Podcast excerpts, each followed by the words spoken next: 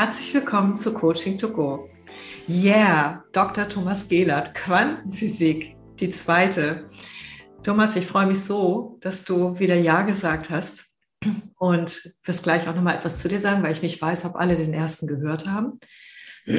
Und unser Thema heute für alle ist ähm, noch ein wenig vage, aber im Prinzip geht es darum, dass wir dir beim Zuhören eine Möglichkeit schaffen möchten, zu wissen, was dich alles beeinflusst von innen und von außen und wie du dich selber auch gut beeinflussen kannst, ähm, damit du neue Möglichkeitsräume hast in deinem Bewusstsein und in deinem Handeln. Und dann, warum das alles auch physisch ist, das heißt auch quantenphysikalisch erklärbar ist ähm, und äh, auch neurowissenschaftlich erklärbar ist. Darum geht es heute. So, und der Rest wird gleich im Gespräch entstehen. Thomas, magst du noch mal ähm, was zu dir sagen, einfach ganz kurz, damit, ja. Hm. Ja, ich äh, bin von Haus aus Werkstoffwissenschaftler. Ich finde, es ist, ist in dem Kontext tatsächlich immer noch auch für mich eine relevante Ausgangsposition, weil ich mich ursprünglich mal einfach mit den klassischen Naturwissenschaften beschäftigt habe. Ähm, ergänzt dann durch Betriebswirtschaft, durch äh, Business-Themen. Und in dieser Welt damals wurde irgendwann mal deutlich, ja, es gibt in der Interaktion gibt es noch mehr. Und mein erster Weg hat mich dann über eine gestalttherapeutische Ausbildung und viele systemische Ausbildung dann tatsächlich irgendwann mal zur Aufstellungsarbeit gebracht. Und äh, da sind so viele Erfahrungen und Erlebnisse gewesen, die die Ausbildung, die ich genossen hatte, diese ursprünglich rein naturwissenschaftliche Ausbildung, da sind so viele Dinge in Frage gestellt worden, dass ich irgendwann mal ja, nicht umhin konnte, mich damit mehr zu beschäftigen. Ich habe die Tendenz, ich möchte gern wissen, warum und wieso was passiert und nicht nur das Anwenden. Und ich habe aber auch gemerkt, dass ähm, viele Zeitgenossen, gerade in meinem Beratungsbereich, in, dem, in der eher klassischen technologischen und Businesswelt, dass viele für ihre eigene Akzeptanz von bestimmten Zusammenhängen ein, ein gutes Erklärungsmodell auch brauchen. Mhm. Und äh, da unterscheiden sich die, dieser Teil der Menschheit unterscheidet sich einfach von denen, die tendenziell eher aus der psychologischen, soziologischen Ecke kommen und sagen, hey, das ist erfahrbar und es reicht. Ich kann es erfahren, damit ist es Wirklichkeit. Und meine Idee war einfach, diese zwei Welten zu versuchen zusammenzubringen. Mhm, und ja. mit ein paar überraschenden Ergebnissen auch für mich. Ja, genau. Und äh, du hast dazu ja auch äh, eine Dissertation gemacht und die gibt es halt auch als Buch zum Downloaden. Auch jetzt wird es wieder in die Shownotes gestellt, denn ich kann mir vorstellen, wer da tiefer einsteigen möchte, ähm, der würde da gerne nochmal nachlesen. Ne? Mhm. Ach so, da steigen wir gleich mal ein. Was, was waren denn die überraschenden Erkenntnisse für dich? Also, wo wir gerade bei dem Opener sind, bevor mhm. wir weitergehen. Naja, das Überraschende war, dass wir eigentlich fast alles haben, was wir brauchen zur Erklärung dafür. Und dass in den ganzen verschiedenen Disziplinen immer wieder an einem Punkt äh, aufgehört wurde, äh, was, dieses, was das Ernstnehmen dieser Erklärungen betrifft. Und äh, mir ist im Laufe der Arbeit ist mir dann irgendwann mal so ein, ein toller Spruch ähm, von, einem, von einem Nobelpreisträger, in die von Wienberg, glaube ich, war das, in die Hand gefallen, der sagt, das Problem ist nicht, dass wir unsere Forschung ernst nehmen. Das Problem ist, dass wir sie nicht ernst genug nehmen. Mhm. Und wir haben tatsächlich das, was Kahnemann, ich glaube, das habe ich letztes Mal schon gesagt, so mal formuliert hat, wir haben so eine The theorieinduzierte Blindheit in mhm. unserem Kulturkreis, mhm. der viele Dinge nicht zulässt, obwohl jeder, jeder Mensch die tagtäglich erleben kann. Mhm. Und äh, insofern sage ich, das Überraschende war, wie gut und einfach es eigentlich gelungen ist, von den Erkenntnissen der Naturwissenschaften über die Biologie, über die Neurologie bis hin zu Soziologie und, Psychologie Phänomene erklärbar zu machen, die miteinander verbunden sind und mhm. die man einfach ansonsten wirklich nicht erklären kann. Und äh, mhm. ja, und ich denke, da werden wir noch sicherlich im weiteren Verlauf noch ein bisschen näher einsteigen. Ja, bestimmt, auf alle Fälle. Also Entschuldigung, vielleicht noch dieser, ja, gerne. um das nicht so ganz so kryptisch zu machen für die Hörer, dieses ganze Phänomen der Intuition, mit dem wir tagtäglich zu tun haben, äh, tendenziell eher unbewusst. dieses Feld hat eine Grundlage. Das hat eine unterm Strich aus meiner Sicht mittlerweile, und das ist das, was in der Arbeit jetzt äh, rausgearbeitet wurde, hat einfach eine naturwissenschaftliche Grundlage. Und wir sehen, dass es Methodiken gibt, und da gehört Aufstellungsarbeit als eine dazu, mit der wir das wirklich rekapitulieren können. Wir können es wiederholbar darstellen und wir können äh, Ergebnisse produzieren, die sich mit der Realität einfach äh, in Beziehung bringen lassen. Mhm, ja, und weißt du was, du hast jetzt gerade so einen tollen Ball ins Feld geworfen. Ähm, vielleicht ist es an dieser Stelle ganz gut, ähm, warum quasi, also was das Erklärungsmodell ist, dass Intuition funktioniert. Weil ich glaube, es ist eine schöne Basis, wenn du das nochmal kurz erläuterst auch ähm, für alles weitere, was wir gleich besprechen. Ja, Intuition, äh, wie die Gerenzer mal so formuliert hat, ist was, was äh, plötzlich da ist, von dem wir nicht wissen, wo es herkommt, was aber bei uns ausreichend ähm, Energie freisetzt, um danach zu handeln. Und wenn man sich mit diesem ganzen Feld der Intuitions- und Entscheidungstheorieforschung beschäftigt, dann stellt man fest, wir kommen unter dem Kapitel Intuition an Informationen dran, die dürften wir normalerweise nicht haben. Genau. Die sind nach unserem klassischen naturwissenschaftlichen und naturbiologischen Weltbild ähm, existieren nicht. Wir sehen nur Optik von außen, wir sehen irgendwelche äh, Lichtwellen, wir spüren die Wärme oder die Härte von irgendwelchen Gegenständen. Das ist alles mehr eine Außenperspektive. Aber tatsächlich kommen wir an den inneren Zustand dieser Systeme auch ran. Und das ist was, was die ganze psychologische Landschaft äh, prägt. Also wenn wir in der Therapie oder im Coaching sitzen, wir, wenn wir uns auf uns konzentrieren und auf unseren inneren Zustand und uns mental mit dem Klienten verbinden, dann entstehen bei uns innere Bilder über den inneren Zustand des anderen.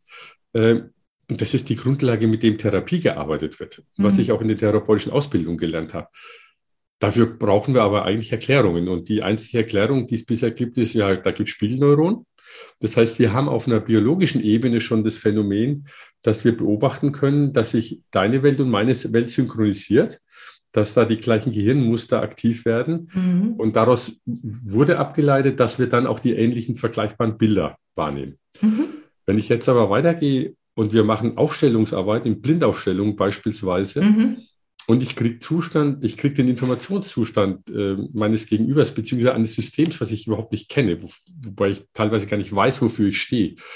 Und es passt auch zusammen, mhm. dann kann man eigentlich nur noch heute ein Erklärungsmodell nehmen. Das ist die quantenphysikalische Verschränkung, die eben besagt, dass wenn zwei physikalische Systeme miteinander interagieren, wir ähm, dann ein System werden, in dem das Gesamtsystem voneinander weiß und diese Zugriff auf die ganzen Informationen hat. Und das klingt jetzt ein bisschen abgefahren. Und äh, ich sehe jetzt gerade, wenn ich mit dir spreche, ist im Hintergrund mein, mein Lieblingsbuch oder eines meiner Lieblingsbuche, Factfulness.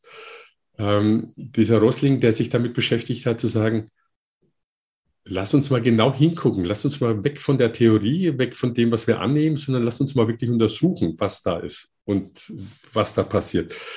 Und genau diese, diese Untersuchung führt dazu, dass wir sagen, mit Photonen, und da ist die ganze psychologische Forschung auf dem Gebiet, mit, mit der Verbindung, wenn, wenn Photonen miteinander interagieren, dann kriegen die wirklich beide Welten mit.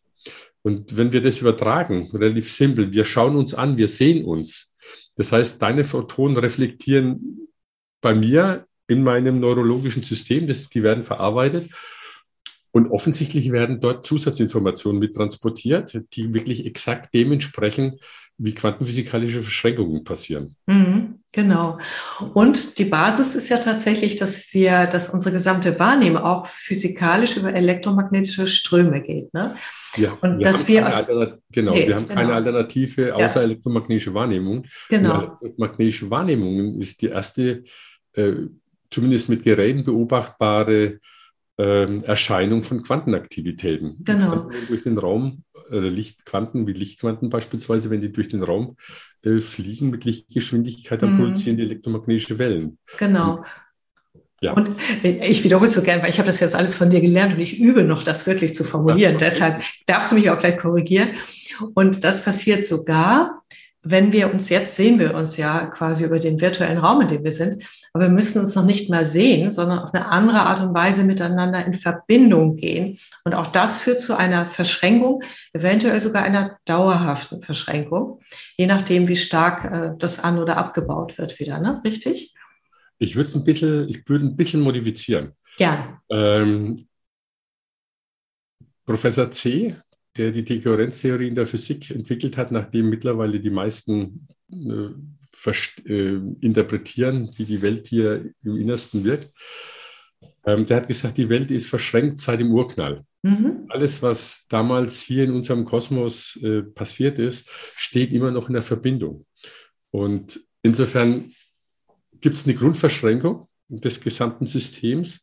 Und was wir eben beobachten können und kon konnten, ist, dass unser mentales System, unsere neurologischen Aktivitäten uns helfen, uns zu fokussieren, wie ein Tuner. Ich kann meinen Tuner so einstellen, dass er mir nur Zugang zu ganz bestimmten Informationen gibt. Mhm. Und äh, das heißt, ganz, ganz äh, drastisch formuliert, wir sind scheinbar wirklich mit allem kontinuierlich verbunden, aber mein inneres Aufnahmesystem meine, meine Fokussierung entscheidet dann darüber, was bei mir in den Vordergrund tritt. Mhm. Und was ich dann tatsächlich wahrnehmen kann. Und äh, unterbewusste Sachen wie, wenn Kindern oder Eltern voneinander plötzlich spüren, dass irgendwas passiert, obwohl sie auseinander sind und danach mhm. zeitlich feststellen, ja, hier gibt es eine eindeutige Korrelation. Auch dazu gibt es mittlerweile einiges an Forschung. Mhm. Das ist einfach deutlich über Zufall.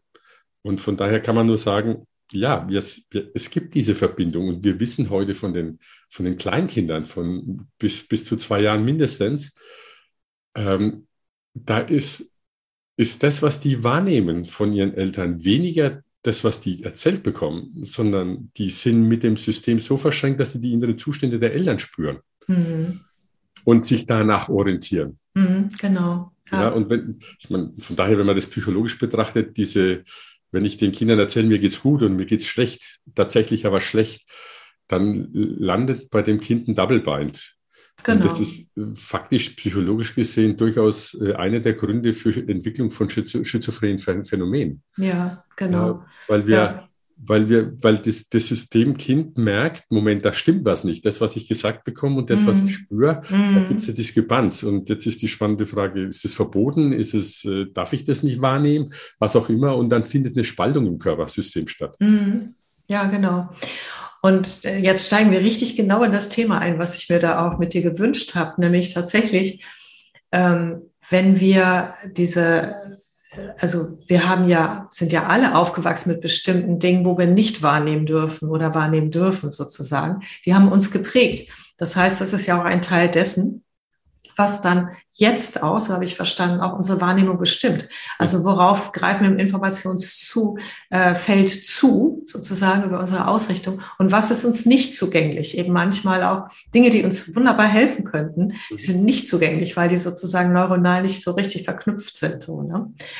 Und insofern passt das gut, dieses Thema Wahrnehmung. Und weil das, was ich jetzt so habe, ist das, was ich so verstanden habe. Wir haben permanent eigentlich durch diese Dauerverschränkung und ganz besonders engere Verschränkungen auch mit dem Umfeld oder der Arbeitsstelle, in der wir leben, haben wir die ganze Zeit quasi auch unter Umständen Informationen, die sich widersprechen oder auch Informationen, die unserer eigenen Wirklichkeit widersprechen und wo wir ganz durcheinander geraten.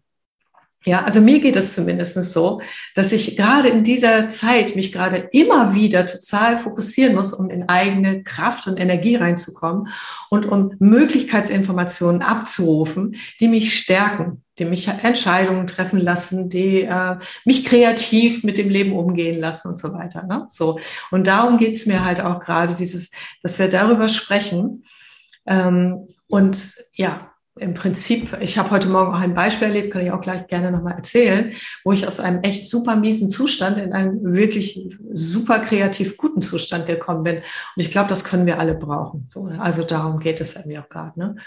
Genau. Und vielleicht magst du da was zu erzählen. Was nimmt eigentlich alles Einfluss auf uns, ohne dass wir das merken?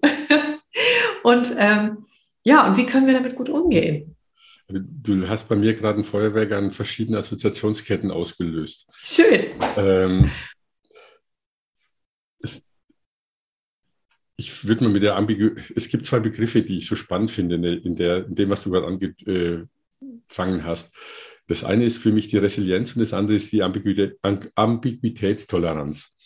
Äh, diese Mehrschichtigkeit, Mehrdeutigkeit, die gleichzeitig da ist und die widersprüchlich ist und die eben nicht äh, eindimensional ist. Und was wir ja häufig erleben, ist der Versuch, die Welt dadurch zu vereinfachen, dass wir sie reduzieren auf nur eine Perspektive. Und wenn man tatsächlich hinguckt, stellen wir fest, es gelingt eigentlich nirgendwo wirklich. Ja, das hat einen hohen Preis, diese eindimensionale Perspektive. Auf der anderen Seite, wenn ich mich mit diesen Vielperspektiven und den, und den verschiedenen ähm, Realitäten beschäftige, dann brauche ich eine innere Stabilität, die mich nicht aus dem Bahn wirft.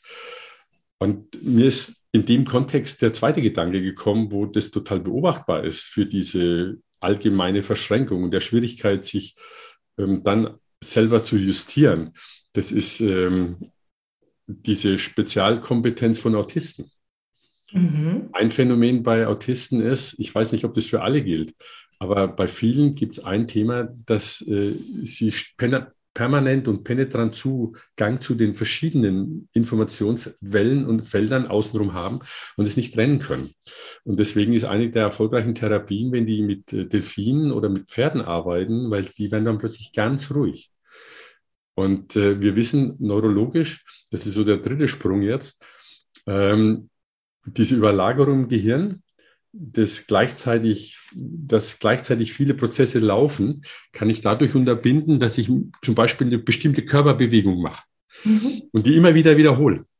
Und dadurch äh, reduzieren sie, werden, lösen sich die übergreifenden äh, Verschränkungsprozesse und, und Rechenprozesse im Gehirn auf und sie werden isolierter. Und damit kann der, der, der Autist sich dann auch besser äh, auf bestimmte Dinge konzentrieren. Deswegen viele Autisten haben diese wiederholende Bewegung, wenn es ihnen mhm. zu viel wird. Mhm. Also man kann das wirklich in der, in der Realität beobachten, wo mhm. diese Wechselwirkungen sind. Und insofern heißt eigentlich die Herausforderung für uns, dass wir lernen, mit Mehrdeutigkeiten und Vielseitigkeiten umzugehen. Mhm, genau. Äh, da bin ich mir im Moment nicht so sicher, tatsächlich, das bringt mich jetzt gerade auf eine ganz andere Thematik, unsere Ausbildung, ob wir, ob wir heute in den Ausbildungen die Menschen wirklich darauf vorbereiten. Nein, Ganz sicher nicht, wenn ich dir das mal einfach so sagen darf und so. Weil durch die ähm, Technokratisierung, durch äh, diese ähm, ja, logischen Gesetzmäßigkeiten, nach denen wir gelernt haben zu leben und die uns äh, eine Sicherheit und Stabilität auch im Leben geben, ist mhm. das halt nicht vorgesehen. So. Und es gibt so eine spirituelle Ausbildung, die sagt, erstmal lernst du, wer du bist, dann lernst du, wer du nicht bist, so und dann, was das bedeutet, also Symbolebene. Und wenn du auf die dritte Ebene kommst, musst du mit Paradoxien klarkommen können. Genau. Und, äh, und ich glaube, das können wir noch zu wenig, wenn ich mir die Welt anschaue. Mhm. Und das bedeutet ja auch in mir drin nicht äh, total durcheinander zu kommen, mhm. sondern tatsächlich, wie finde ich denn eigentlich den Fokus? Ich finde das mit dieser Bewegung auch ganz spannend, die du sagst, also das reduziert es dann, ne? also auf der neuronalen Ebene. Und ich merke auch zum Beispiel, wenn ich irgendwas habe, ich muss zum Beispiel auch gut geübte Bewegungsmuster machen. Also nicht ständige Wiederholung, aber Sachen, die ich schon kann. Das hilft mir ein Stückchen mehr, zurück in den Körper zu kommen. Und ich merke dann, dass mein Nervensystem dann anfängt, äh, erfolgreicher zu sortieren. Ich weiß nicht, äh, ob du mhm. damit was anfangen kannst. Ne? So. Mhm. Zum Beispiel, das fällt mir gerade ein, weil ich gucke gerade in unserem Gespräch auch, wo können wir Tipps mitgeben. Mhm. Denn diese Überflutung, auch von unbewussten Einflüssen, das ist es ja, ja, die uns ständig herausfordern. Also was ich durch dich verstanden habe, ist auch, dass so viele Informationen, auch durch die Handywellen, durch, äh, durch all das Durchflitzen, die ganzen Informationen, wenn hier in der Nähe jemand ein YouTube-Video guckt, ja, das äh, saust auch einmal durch mein Gehirn durch, ja. Und es ist überhaupt erstaunlich, dass wir das alles noch hinkriegen, oder? Es, es, ist wirklich, also im Grunde genommen ist es wirklich erstaunlich, wenn man, wenn man sich äh, anschaut, was da eigentlich alles möglich ist. Und du hast, mhm. du hast es gerade mit den Handywellen oder überhaupt mit den, mit den Funkwellen ähm, beschrieben. Ich habe euch ja dieses eine Experiment gezeigt, wo sie dem einen äh, seine Gehirnwellen abgegriffen haben, wie er vor einem Computerspiel saß und das, diese, diese Gehirnwellen kodiert in 0 und 1 und dann rund um den Globus geschickt und auf der anderen Seite der Welt jemanden wieder in, ins Gehirn gespült, sozusagen, und der hat diese Bilder dann wahrnehmen können, die der andere auf der anderen Seite des Globus sieht. Das heißt, in diesen, selbst in diesen Gehirnwellen, die gecodet sind, die in 0 und 1 ähm, modifiziert wurden, steckt die Information auch drin. Mhm die unser Gehirn lesen kann. Mhm. Und äh, ich glaube, das ist auch eine dieser großen Herausforderungen in der heutigen Zeit, diese Vielfalt an Informationen, die zumindest die uns bekannte Welt ja nie, noch nie hatte, damit umzugehen. Mhm, genau. Ja, und ähm, ich glaube, dafür ist es extrem wichtig, zu verstehen, wie unser Gehirn funktioniert und dass es einfach anders funktioniert, wie das, was in den Neurowissenschaften überwiegend im Moment noch geglaubt ja. wird. Vielleicht magst du dazu auch noch ein bisschen was sagen, weil ich finde das so schön, dieses, was kann man damit machen, aber gleichzeitig auch dieses so, ja, was ist der Hintergrund? Also ein bisschen das Gehirn zu verstehen, so wie mhm. es wirklich arbeitet. Ja, ähm, das eines der großen Verständnisse, der, der, der Ansätze im Moment bei uns ist im, in den Neurowissenschaften, dass man äh, sich zwar schon ein Stück ver, äh, wegentwickelt von der Vorstellung, nur die Neurotransmitter und biochemische Prozesse sind das, was Informationen transportiert. Und man ist jetzt ja mittlerweile mehr in diesem Bild des Feuerns, dieser elektromagnetischen, dieser Elektroimpulse, die man dann beobachten kann, dass da die Information drin steckt. Aber wenn wir, wenn wir das anschauen, was wir tatsächlich im Moment auch äh, wissen aus Forschungen, dann kann man nur eins sagen, unser Gehirn ist im Grunde genommen nichts anderes wie ein Quantencomputer. Mhm.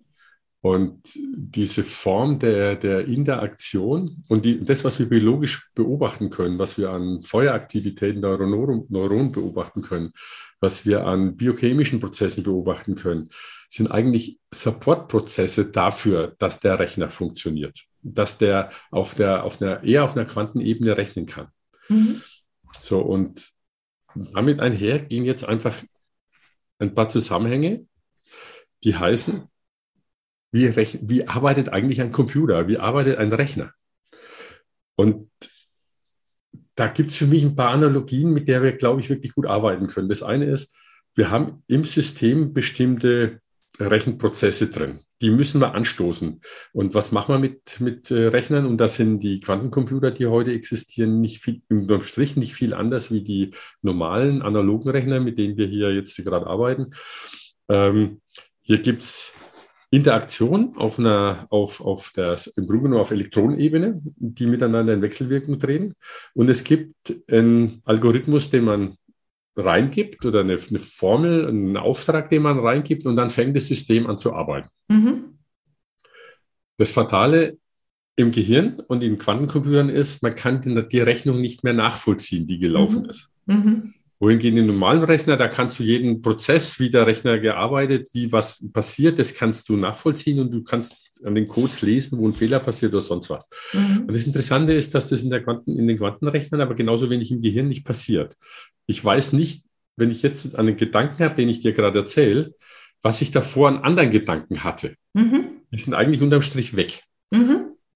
Und äh, das macht den, den Forschern auch mit den Quantenrechnern ihre, ihre Schwierigkeiten. Deswegen lassen die die Rechenoperation zigmal parallel laufen, um dadurch Fehler zu erkennen. Mhm. Aber was heißt das jetzt für uns? Das, genau. heißt, eigentlich, das heißt eigentlich nichts anderes, ähm, dass unser größte, der größte Teil total unterbewusst passiert abhängig davon, was wir an Vorwissen haben, was wir an Vorerfahrungen haben, was wir an Zielsetzungen haben und an Zukunftsbildern. Und das Faszinierende weiter daran für mich war, dass äh, wir genau in den, in, den, ähm, in den Trainings, in den Schulen, in den Forschungen äh, feststellen, Moment mal, wir haben für all diese Dinge haben wir Entsprechungen. Wie heißt es in der psychotherapeutischen Arbeit?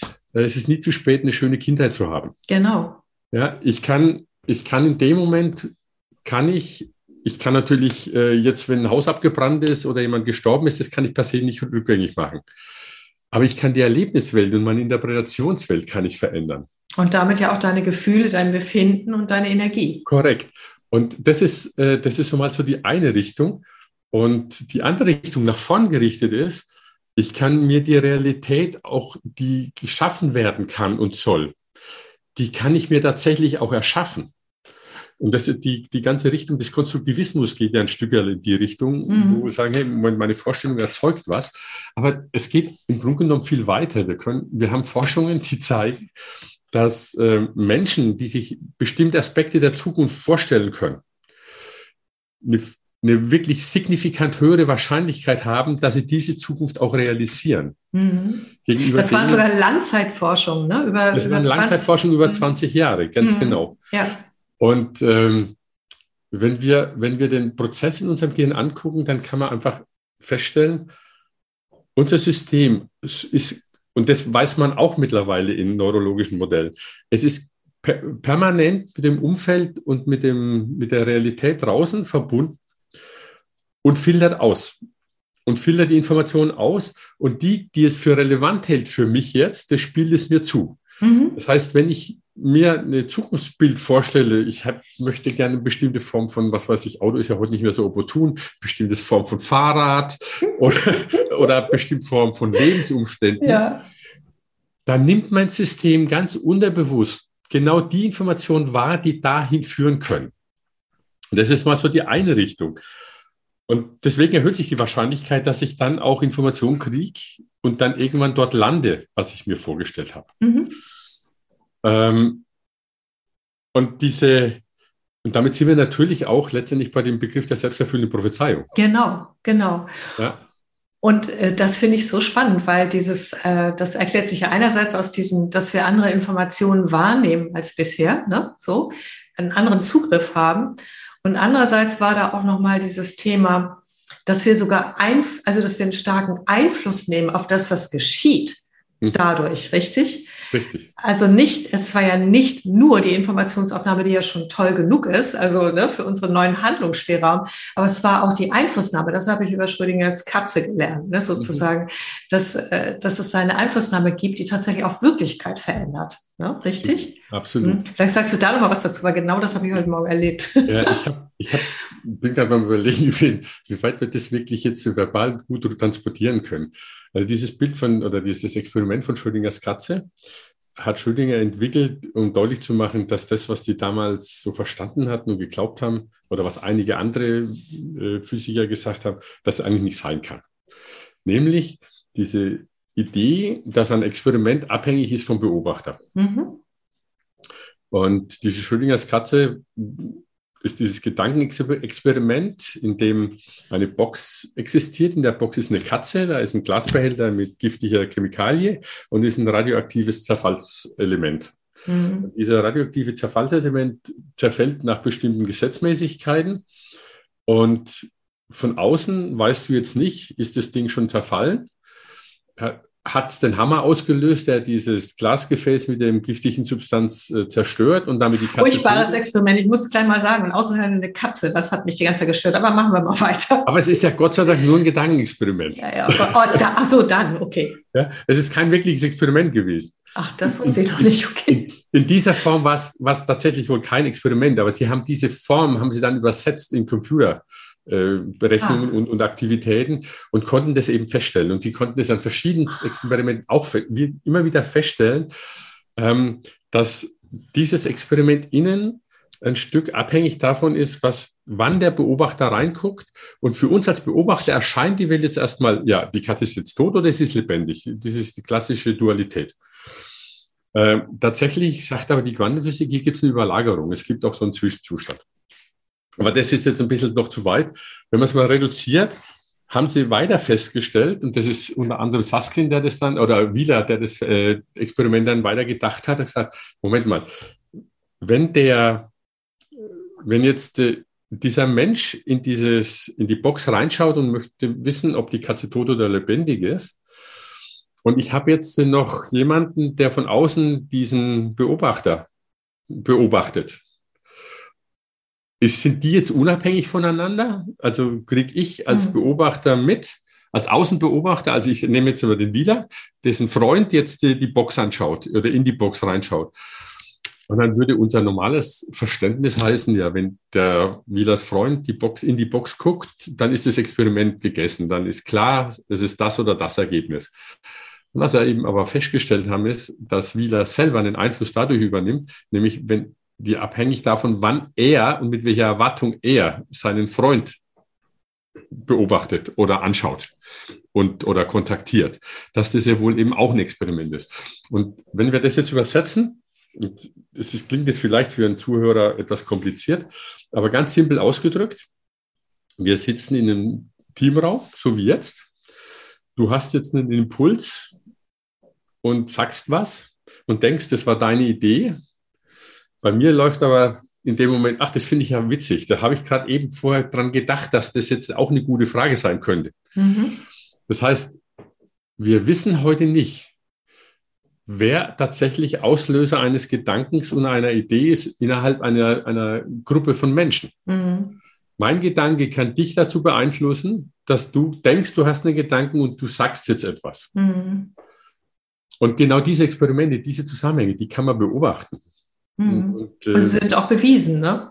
Das ist, das ist ein Stück, das ist beweisbar und äh, die Zuhörer können ja mal das Experiment machen. Sie gehen mal in ihre Besprechung und haben irgendwann einen Impuls und wollen was sagen und sie sagen es nicht, sie denken es mhm. nur und beobachten mhm. mal, wie lange es dauert, bis irgendjemand in der Gruppe den Gedanken aufgreift. Mhm. Ja, genau. Und das, was, was ich immer wieder beobachte, ist, wenn ich das meinen Teilnehmern sage und ich treffe die dann nach einer Weile, die kommen fast alle mit dem positiven Ergebnis zurück. Sage, das, ist, mhm. das ist unglaublich und es geht mhm. teilweise super schnell.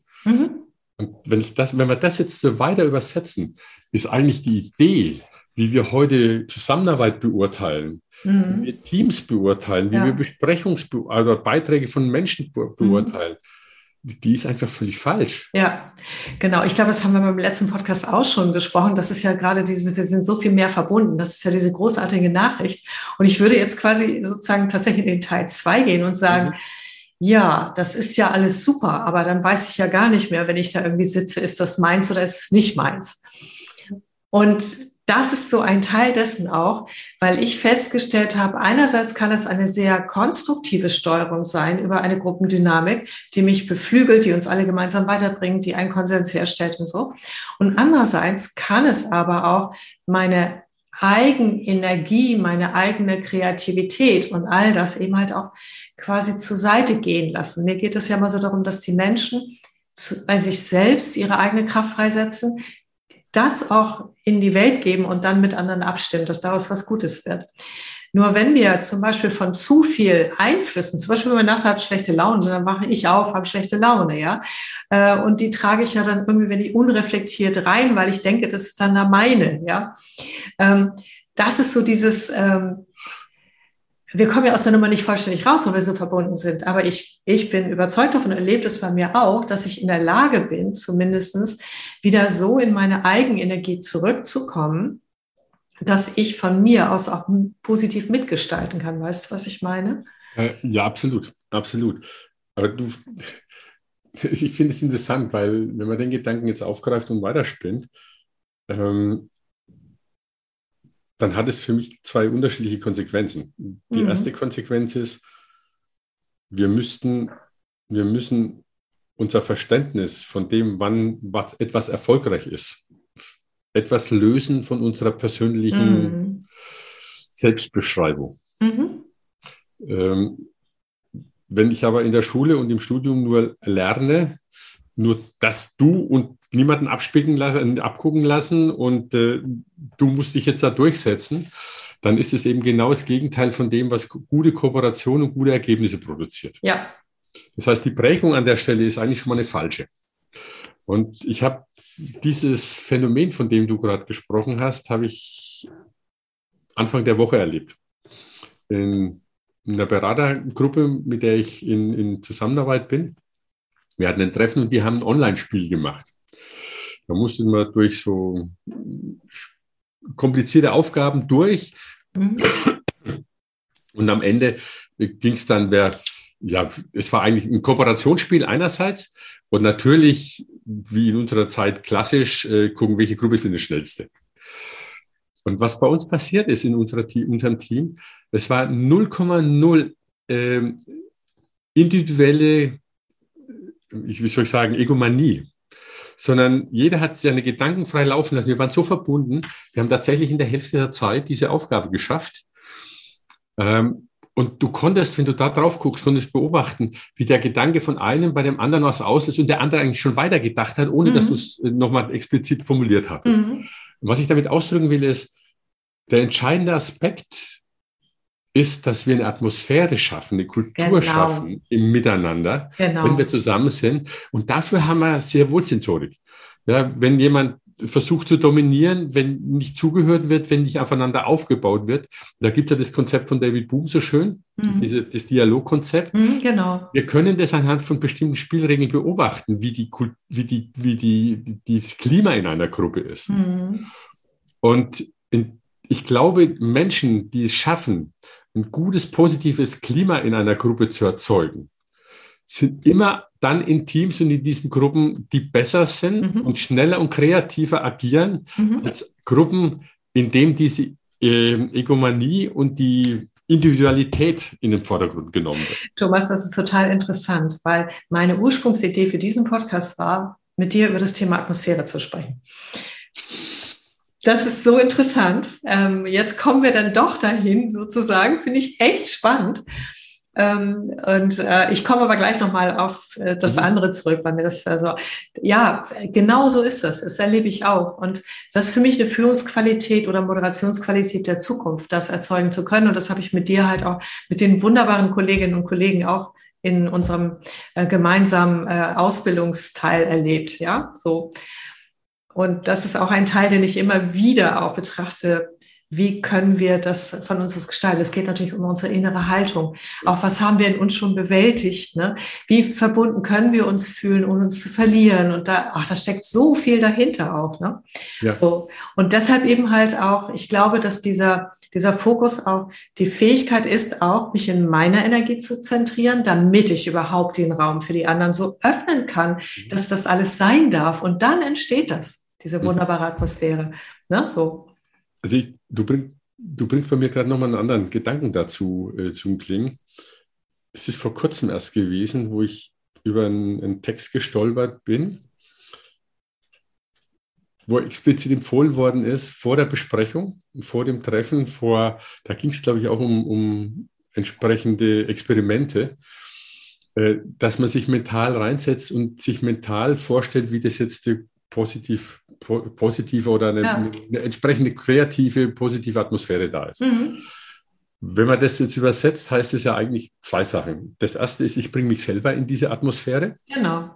Und die zweite Thematik aufgrund dieser Verbundenheit und dieser Verschränkung, ich wirke auch gleichzeitig mit dieser Intention in dieses Feld all derjenigen ein, die mhm. mit in dem System drin sitzen. Genau so. Genau das ist es. Und das ist ein super Tipp jetzt für alle auch. Also, weil das ist das, was wir tun können, selbst wenn wir nicht der Moderator sind. Das ist genau das, worum es mir geht. Und mhm. bei mir ist das in meiner inneren Haltung so verankert, dass ich das auch immer erzeuge. Das merke ich auch, ne? Bei egal, was ich irgendwie tue, das ist da. Und, ähm, und das ist eben dieses Doppelte auch, ne? Self-fulfilling Prophecy auf eine positive Art und Weise. So. Absolut. Die Menschen haben ja trotzdem immer noch die Wahl, ob sie sich darauf mit einschwingen oder nicht. Ich habe aber den Eindruck, das ist so attraktiv, dass sie das einfach auch tun. So, ja. es ist, es ist ähm, wenn man es aus der energetischen Ebene betrachtet, ist es energieschonend. Ja. Und energieschonend ist was, was unser System. Das mag es, ne? Tendenziell einfach mag, ganz mhm. genau. Ganz ja. genau. Genau, ja. Ich würde gerne noch einmal zurückkommen. Du hast vorhin auch noch eine zweite Konsequenz gesagt. Äh, die haben wir, glaube ich, noch nicht erwähnt oder hast du die schon mal gesagt? Weil sonst ist der Gedanke auch weg, dann nehmen wir das nächste.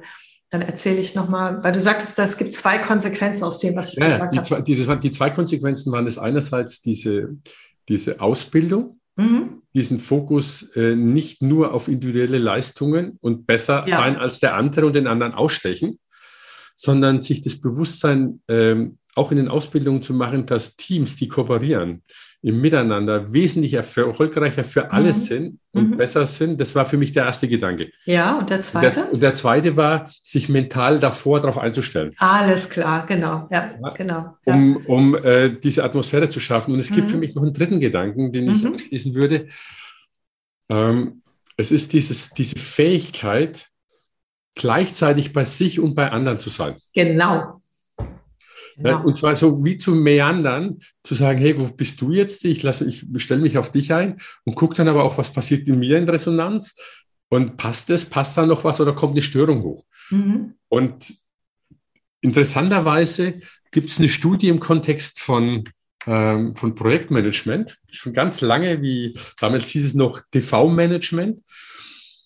Und da ist ein Berater zu einer Firma geholt worden und die wollten verschlanken, wie man das so neudeutsch sagt, sprich Mitarbeiter entlassen, weniger und damit effektiver werden. Und dann sind die über diese Mitarbeiter drüber gegangen. Und da ist diesem Externen dann eine Frau genannt worden. Sie wissen nicht, was sie mit der Frau machen. Die ist weder besonders gut noch besonders irgendwie auffällig, noch irgendwie eigentlich, eigentlich gehört die auch zu dem Kreis, von dem man sich trennen möchte. Und dieser Berater ist hergegangen, hat, eine, hat mal geguckt, in welchen Projekten ist die drin und was macht die so. Und das Spannende war, in den Projekten, wo diese Dame drin war, die sind allesamt zu 100 Prozent in Time und in Kosten gelaufen. Genau. In einer guten Atmosphäre.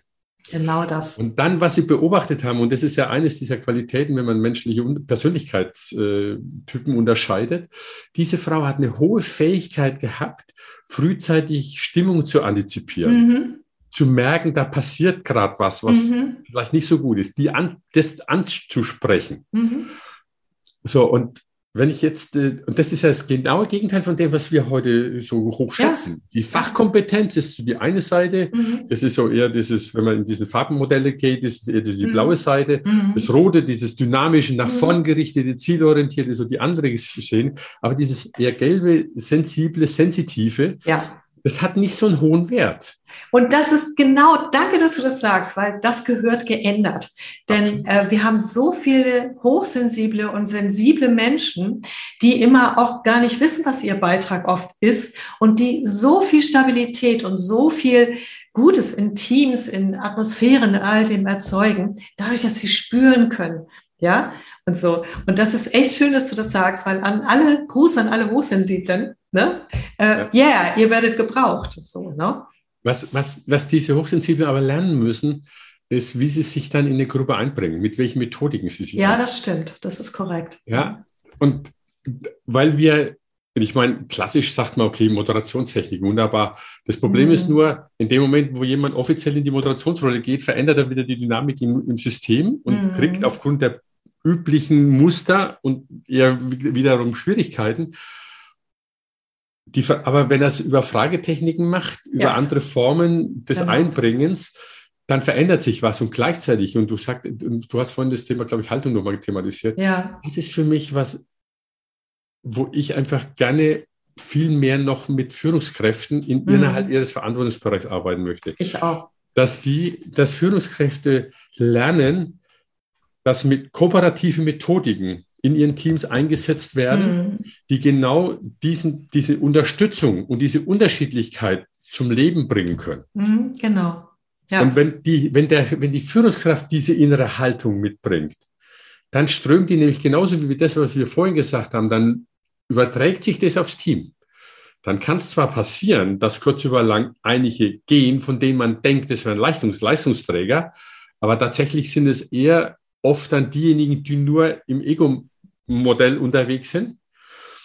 Und die spannende Frage ist, ist nicht eventuell jemand, der nicht vielleicht so, so super top, top, top ist, sondern vielleicht nur top, top, top. Vielleicht ist der besser für das Team und dass das ganze Team eine bessere Leistung ja, produziert ja. als die anderen. Aber ich glaube dennoch, es ist eine Frage es ist eine Frage der Gewöhnung. Und da sind wir wieder bei dem Ursprung, den du vorhin nochmal genau, thematisiert genau. hast. Es ist eine Frage, wie führe ich mein Team, wie führe ich meinen mein Verantwortungsbereich mhm. hin in die Richtung, dass das miteinander möglich wird. Ja, genau das. Und, und unsere da, Systeme sind in der Regel lernfähig. Die sind absolut lernfähig und das ist genau das, was ich meine. Und äh, deshalb ist für mich dieses Thema innere Haltung in der Führung auch so extrem wichtig. Also sich das zu reflektieren und so weiter. Auch die Intention, weil es so stark einwirkt. Ne? Mhm. Ja, danke, dass du das auch nochmal so differenziert hast. Das finde ich großartig. Auch, dass unterschiedliche Dynamiken dann entstehen. Und die Frage ist nicht auch, ich glaube ja, dass für jeden Platz da ist. Also wenn manche Menschen dann gehen, dann war das eben nicht ihr Team und ihr Platz in dieser Veränderung. Das kannst du aber auch genauso gut umgekehrt haben. Also das ist, äh, das ist einfach ein Teil. Ich glaube, wir dürfen uns von, davon verabschieden, dass etwas verabschieden müssen, eine Form von Dysfunktionalität ist. Ich glaube, dass es eine Funktionalität ist, die sehr gut wirken kann. So, ne? ähm, ich würde gerne nochmal. Mr. Maria, da, da würde ich dir gerne noch eine Ergänzung machen. Ja. Ähm, in meinem Coaching mit den Menschen geht es mir normalerweise nicht darum, dass sie unbedingt an bestimmten Stellen bleiben müssen, mhm. sondern dass sie für sich lernen, was ist für sie ihr geeignetes Umfeld weil nur dort können sie wirklich gut werden. Und mhm. da schaffen sie einen Mehrwert für die Firma oder für den Kunden und sie schaffen einen Mehrwert für sich. Alles andere führt auf kurz oder lang in ein Stück Burnout, Unzufriedenheit. Definitiv, ja. Und definitiv nicht zu einer guten Leistung. Mhm. Mhm. Und ähm, ich finde es, ich fand es so spannend. Ich habe äh, ein, eine obere Führungskraft, die mittlerweile in dem Vorstand, im Vorstand angekommen ist, von einem wirklich sehr, sehr großen von einer sehr, sehr großen Firma, die hat diese Unterschiedlichkeiten an Modellen damals so für sich verinnerlicht, an, an Persönlichkeitsmodellen, dass die grundsätzlich in ihrem Umfeld immer nur geguckt hat, dass äh, sie unterschiedliche Persönlichkeiten in ihrem Team hat. Und das heißt, sie hat ihre innere Haltung gegenüber den Menschen verändert und hat gleichzeitig dadurch es geschafft, dass diese, diese Gruppe von ihnen jedes Mal sowas von outperform hat. Das war unglaublich. Mhm. Und äh, jetzt mittlerweile hat er das auf einer, auf einer wirklich übergeordneten Ebene hingekriegt, wo er sagt, ich hole mir nicht den, unter Umständen nicht nur den Besten, sondern ich hole mir den, den ich brauche als Ergänzung in der Truppe. Mhm. Ja, genau. Ja, und das ist wieder das eins, ja, mit der inneren Haltung zu tun. Richtig. Und das ist das, was ich auch meinte.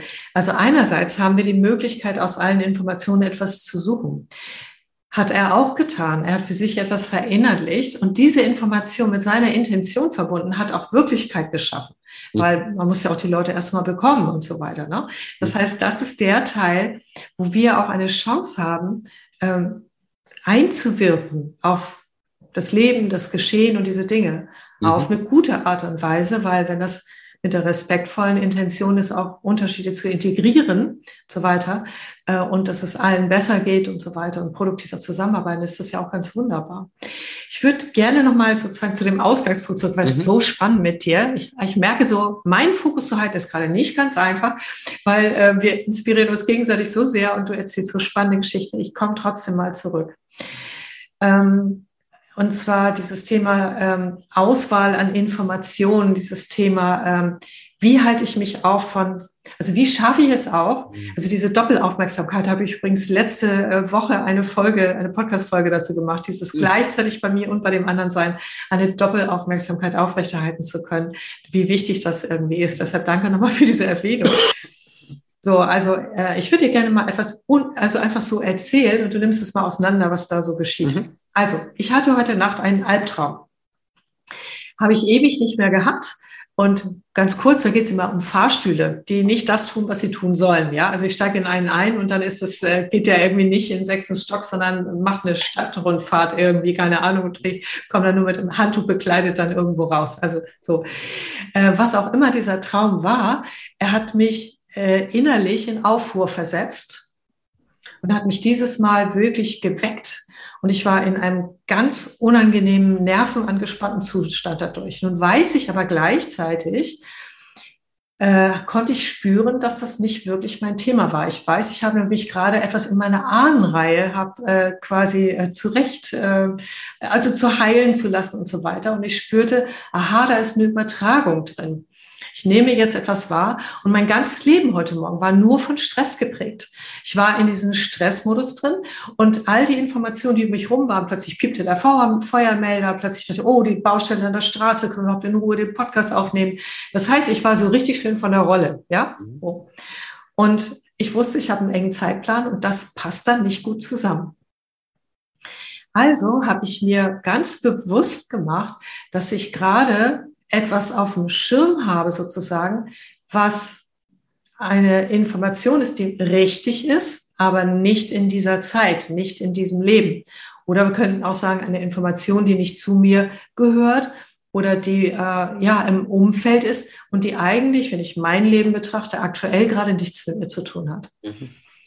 Und dann habe ich eine Körperübung gemacht, also einfach so, da werde ich demnächst auch nochmal Meditation dazu sprechen, dass man das so nachmachen kann und habe mich bewusst wieder mit der Realität verbunden, mit der Natur, mit all dem, was wirklich da ist, also eine Art Achtsamkeitsübung. Und innerhalb von ganz kurzer Zeit konnte, merkte ich, dass mein System sich neu sortiert und orientiert. Und dann habe ich daran gedacht, also was heute die Termine sind, auch der Podcast mit dir, mich darauf ausgerichtet, dass mir so wichtig ist, dass wir für die Menschen einen tollen Podcast erstellen und auch die Termine vorher. Und auf einmal war ich in einem komplett anderen Zustand, freudvoll, entspannt, gelassen. Und da passierte Folgendes. Diese Baustelle, die mir so Sorgen machte, auf einmal konnte ich Informationen wahrnehmen, dass die da gerade rangehen. Ich habe das förmlich gespürt, bin sofort auf dem Impuls nach draußen, habe mit denen geregelt, wie wir das machen können, ich mein Auto nochmal umparke und so weiter. Und ich war in so einem Flow drin, das lief alles ganz hervorragend. Da konnte ich noch die Nachbarin warnen und so. Und ich hatte überhaupt kein Zeitproblem mehr. Vorher wäre mir das alles viel zu eng gewesen. Und ich hatte kein, es war einfach, es floss alles so, dass ich so auch von dem nächsten Termin wirklich eine Viertelstunde früher tatsächlich plötzlich denke, wie habe ich denn das jetzt hingekriegt? Also die Zeit löste sich auch auf. Und dann merkte ich, dass im nächsten äh, äh, Termin auch Wunder passierten. Also ich habe da einen Auftrag bekommen, den ich überhaupt nicht gerechnet habe. Ich habe eigentlich gedacht, dass es ein schwieriges Gespräch würde. Und die Menschen waren ganz inspiriert mit allen, mit denen ich heute Morgen gesprochen habe. Wir haben alle einen Flow erlebt und haben alle quasi eine Erweiterung erfahren irgendwie. So ganz großartig. So, und jetzt kommst du. Wie erklärt sich das und wie können das Menschen duplizieren? Deshalb, weißt du, deshalb erzähle ich das und ich weiß, ich fordere dich jetzt heraus. Ähm, wo fange ich denn da an?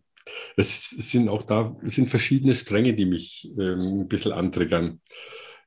Wenn ich, wenn ich an deinem Traum an, äh, anpack, dann ist ja Traumdeutung, Traum, Trauminterpretation ist ja was, womit Freud die psychologische Welt äh, damals angefangen hat, etwas zu irritieren und zu verändern. Und ich sage dennoch, für mich habe ich heute eine Veränderung, ähm, wie soll ich sagen, doch realisiert, dass ich aufhöre zu fragen, ist es meins oder wem auch immer seins. Das kann die Vergangenheit deiner Familie sein, was du, deine Ahnenthematik. Das kann aber auch genauso gut ein momentaner innerer Zustand von dir sein, durch irgendwas angetriggert. Aber es kann eben genauso gut eine Fremdinformation sein in deinem Umfeld. Mhm. Und äh, für mich ist es heute nicht mehr wichtig und relevant, äh, woher das kommt, sondern wie gehe ich damit um. Genau. Mhm. Ja, und das passt, finde ich, auch so schön zu Stifte Chaser. Der Sache ist, äh, der mit seinem Ansatz eher in die Zukunft guckt und sagen, was, welche Ressourcen hast du, was kannst du tun und wo möchtest du hin? Mhm. Und dann richtet sich automatisch das aus. Und von Stifte Chaser ist berichtet, dass er nicht mehr wie fünf Sessions hatte mhm. mit Schwerstgestörten. Ja, und äh, es ist genau das Gegenteil zu dem Freudianern, die zwei, drei Jahre, die Analytiker, die zwei, drei Jahre, zwei Stunden die Woche Session mhm. machen, bis sich dann was verändert. Weil die gucken in die Vergangenheit und der andere mhm. guckt in die Zukunft. Mhm, genau. Und insofern wäre für mich die Thematik, dass du dich jetzt mental dann in ein anderes, ähm, dass du das ein Stückchen verarbeitet, aufgelöst oder dich rausgezogen hast aus diesem Verlinkung, dass das äh, die Möglichkeiten sind, die da passiert sind. Also in dem Moment, wo du dich mental fokussierst, ich kenne das, ich arbeite da gerne bei mir mit einem Thema, wenn ich so emotional irgendwo drin bin, dann arbeite ich gerne mit der Logosynthese, mhm. äh, auch mit Klienten. Das ist eine ganz schnelle Variante, auf einer Sprachebene diese Informationen und Energiefelder äh, zu trennen und abzulösen und den eigenen Körper frei zu machen von mhm. diesen Einflüssen. Mhm. Das heißt, übersetzt auf, auf meine Forschung hätte ich bei dir jetzt vorhin gesagt, du bist hergegangen und hast die, das Informationsfeld einfach mental verändert mit deiner mhm. neuen Ausrichtung. Mhm. Das wäre mal so eine, eine Schiene. Mhm. Die zweite Thematik ist genau das, was wir ja vorhin schon thematisiert haben. Du hast mit deiner inneren Veränderung auch dein Umfeld entsprechend ähm, an, gehst, du gehst einerseits schon mal anders zu, das ist noch eher eine klassische Erklärung. Aber die Leute spüren auch im Kontakt mit dir, dass du ihnen nichts Böses willst, dass du innere, innere ausgeglichenere Haltung hast und damit sind sie auch von Haus aus offener. Mhm. Ja, ich glaube, an der Stelle können wir gar nicht hoch genug einschätzen, wie unsere, unsere Haltung nach außen dann mhm. wirkt. Äh, Übrigens, der Feuermelder hat auch aufgehört, ne? Also der hat dann auch ist, aufgehört zu piepen. Danke. Jetzt weiß ich auch den dritten Aspekt nochmal, der mich angetriggert hat. Und da bin ich mir nicht sicher, ob ich den nicht das letzte Mal schon mal thematisiert habe, mit Pauli, ähm, von dem berichtet wurde. Und da ist, das ist relativ bekannt. Er hat von seinen Physikkollegen Verbot gekriegt, in deren experimentellen Räume reinzugehen, weil wenn er, er mochte das nicht. Also das heißt, unsere innere Haltung hat energetisch tatsächlich so viel Kraft, dass sie Geräte beeinflussen kann. Genau. ja. Und ich meine, in dem Moment, wo deine innere Spannung verschwindet und du ruhig wirst, äh, verändert sich das elektromagnetische Feld außenrum. Mhm. Und wenn ein ähm, elektronisches Gerät in einem metastabilen Zustand äh, ist, dann hast du, kann das ganz schnell rausgehen aus dem Aktivitätenmodus. Mhm. Mit mehr Energie kommt es eben wieder rein. Spannend. Wie, wie erklärst du diese Zeitlosigkeit, dieses, dass plötzlich äh, Zeit ganz anders fühlbar war und auch tatsächlich ein Wunder war, wie ich das alles dann, wie das alles da reinpasste? Ähm, da gibt es aus der Arbeitsmethodik heraus die, die, wunderbare Entsprechung. Wie sagen die Chinesen so schön, wenn du so eilig hast, geh langsam. Mhm. Und ich habe aus dem Arbeitsmethodik-Kontext eins gelernt, wenn, je mehr der Stress ist, desto notwendiger ist es, Stopp, fünf Minuten, zehn Minuten, Viertelstunde, sich zu äh, verankern, sich zu sortieren, sich zu, zu neu zu sortieren und zu orten. Und in dem Moment, wenn du dann rausgehst, läuft das Ganze viel einfacher. Der Stress ist weg, die inneren Prozesse laufen. Mhm. Meine Hypothese, wenn ich dem jetzt so ein bisschen nachspüre, sind eigentlich zwei. Das eine ist, ich sorge dafür, dass diese wilden Überlagerungen, die aus verschiedenen Ecken getriggert sind, dass die aufhören können und mein System wieder normal in den normalen Prozess der, der Verarbeitung kommen kann. Und der, der zweite Aspekt ist tatsächlich, dass Zeit äh, in unseren jeweiligen Zuständen unterschiedlich ist. Mhm. Wenn wir in dem Alpha-Zustand sind, und das magst du mindestens im Alpha-Zustand, wenn du auf diese Entspannungsebene gehst, mhm. äh, dann erweitert sich unser Zeit- und Raumgefühl. Und es wird noch mehr, wenn du auf Theta gehst, wenn du mhm. also noch in eine tiefere Entspannung gehst, dann, hast, dann haben wir keinerlei Raum- und Zeitgefühl mehr. Wir sind uns, also das ist das, was, was von, von trainierten Yogis oder, oder mhm. Mentaltrainern, was die berichten, und das kann jeder selber nachspüren, wenn er sich darauf mal einlässt wenn ich tief genug in meiner, in meiner Fokus bin, dann bin ich mental und geistig ganz wach, aber ich habe keinerlei Wahrnehmung, wo mein Körper aufhört und wo, wo er endet. Mhm. Und ich bin hier, ich denke, oh, ich werde plötzlich unruhig. Ich habe mich vorher programmiert, eine Stunde oder zwei Stunden mache ich, gehe jetzt auf diese, diese Mentalarbeit oder diese Meditation. Ich werde plötzlich ganz unruhig, ich denke, oh, ich habe doch erst gerade angefangen. Und tatsächlich sind zwei Stunden rum. Mhm. Und ich glaube, du begibst dich in eine andere Form von, von Realität. Ja, den Eindruck hatte ich auch. Und es war eine komplette Flow-Realität und eine wirklich auf einer anderen Frequenz. Also ich habe das auch gemerkt, dass ich in einer anderen Frequenz bin. Und ich finde es sehr spannend. Du sagst immer, dass ich es mental gemacht habe. Äh, ich, es fühlt sich für mich anders an weil das, was ich erlebe, ist, dass ich das auch über mein Energiesystem, zum Beispiel über das Herzzentrum, kann ich eine andere Frequenz, in eine andere Frequenz kommen. Und das ist teilweise auch körperlich. Und wir hatten ja vorhin über das Heart Maths Institut auch gesprochen, also vor dem Podcast. Das haben die ja auch bewiesen, ne? dass wenn du in diese andere Frequenz reinkommst, dass sich Herz und Gehirn und ich würde mal behaupten auch Bauch synchronisieren und in dieser anderen Frequenz einfach auch was anderes möglich ist, auch ein anderes Flow-Erlebnis, eine andere Form von Informationsweitergabe. So. Äh, ja, es ist für mich kein Widerspruch, was du sagst, mhm. weil du dennoch mental erstmal anfängst, dich herauszunehmen. Du gehst mental erstmal rein. Und in dem, in dem Schritt, wenn du dich mental ausrichtest, du richtest dich, also ich gehe zum Beispiel her, ich konzentriere mich dann auf mein Herz. Mhm, ich auch. Und ja, oder ich gehe, ich verankere mich nach unten, ich gebe ganz bewusst den Körper bis runter und noch mhm. ein Stückchen tiefer und dann wieder mhm. nach oben. Das heißt, die, und dann sind wir wieder bei dem ganz am Anfang, was wir gesagt haben. Die Ausrichtung, deine mentale Ausrichtung definiert, was dein System dann macht und was du wahrnehmen kannst. Mhm. Und da sind wir Herr im Haus, wenn wir uns darauf einlassen. Ich finde, äh, Thomas, das ist ganz wunderbar. Und ich finde, das ist fast schon ein mega schönes Schlusswort, weil ob du es glaubst oder nicht, zwischen uns hat sich die Zeit auch schon wieder aufgelöst. ja, ich weiß, wenn man so guckt, dann erkennt man das. Und äh, ich finde das aber fast so schön zusammen, was du gerade gesagt hast. Weil mir ging es darum auch, wo sind wir Herren, Herr im Haus? Also wo sind wir die Gestalter, Erschaffer unseres Lebens und der Wirklichkeit in einem positiven Miteinander? Mhm. Und genau daran sind es wir. So. Deswegen, Möchtest du noch was ergänzen? Ja, ich würde gerne noch einen Gedanken jetzt ergänzen, mhm. auf den du mich bringst. Ähm, es gibt ähm, von Libet und verschiedenen anderen gibt es die Fragestellung bei den neurowissenschaftlichen Experimenten, können wir, haben ja wirklich Selbstverantwortung oder sind mhm. wir nicht nur fremdgesteuert? Mhm. Und äh, aufgrund der, der Art, wie unser Gehirn wahrnimmt und wann unsere Logik einsetzt. Da gibt es ein Gap und da läuft viel Unterbewusstes und dann kommt Bewusstes. Mhm. Aber ich denke, genau diese Prägung, in dem Moment, wo wir sagen, okay, und jetzt läuft irgendwas und jetzt merke ich unruhig und ich fange an, meinen inneren Trigger wahrzunehmen und dann kann ich mich programmieren, dass ich sage, stopp, anstatt weiterzuarbeiten, mache ich jetzt einen Schritt zurück und gehe erstmal in Meditation oder in fünf Minuten Alpha. Atemübungen, was auch immer jeder, oder ein Jogger oder ich gehe an den Sandsack, je nachdem, was jemand braucht. Mhm. Das ist was, wo ich mein System programmieren kann, aus meiner Sicht. Und wo ich herauskomme aus Automatismen und Mustern, die mich fremdsteuern.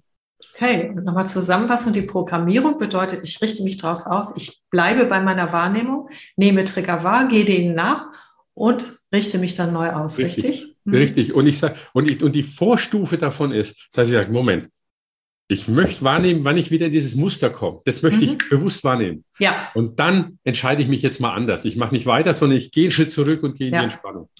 Das ist total schön, weil du bringst mich gerade mal auf, wo ich den Abschluss machen wollte, zu einem weiteren Punkt. Deshalb funktionieren Beobachtungsaufgaben im Coaching so wunderbar. Ja. Da gibst du jemand nur mit, die sollen noch nichts verändern, die sollen einfach nur ein bestimmtes Verhalten beobachten, sondern einfach nur wahrnehmen, wie das so abläuft, eine Woche lang. Und das äh, bringt, ohne dass sie es verändern wollen, so viel auch schon an Veränderung, Neuausrichtung. Das ist unfassbar schön. Hm, exakt, exakt. Oh, toll. Ich danke dir, Thomas. Was für ein inspirierendes Gespräch. Jedes Mal, wenn ich dir spreche, habe ich das Gefühl, ich möchte noch so lange mit dir weitersprechen. So, da bin ich wieder. Und zwar nach dem Computerabsturz. Thomas und ich wollten in Ruhe einen Abschluss machen. Den holen wir jetzt nach. weil ich einen Komplettabsturz hatte, interessanterweise. Wir haben dafür jetzt noch keine quantenphysikalische Erklärung gefunden, aber wir machen nochmal in Ruhe den Abschluss. Thomas, du hast nochmal das Wort für den Abschied und ich dann auch. Ich danke dir einfach für die Zeit und für die inspirierenden Fragen, ähm, die ich immer wieder spannend finde, in welche Richtung sich dann die Gedanken sortieren und, und weiter bewegen. Und ich hoffe, für unsere Zuhörer ist was Interessantes dabei, was sie mitnehmen kann und können und was sie selbst auch inspiriert. Danke dir. Oh, da bin ich sicher. Ich danke dir auch für all das, also für deine Forschung, für alles, was du reingibst, für deine, ja, für das, was du bist und auch, dass du uns so hilfst, diese Dinge zu verstehen und äh, ja, also so viel der Welt auch schenkst. Ich danke dir, Thomas. Okay, tschüss an alle und äh, das war jetzt wirklich der Abschluss von Coaching to Go von dieser Folge. Tschüss.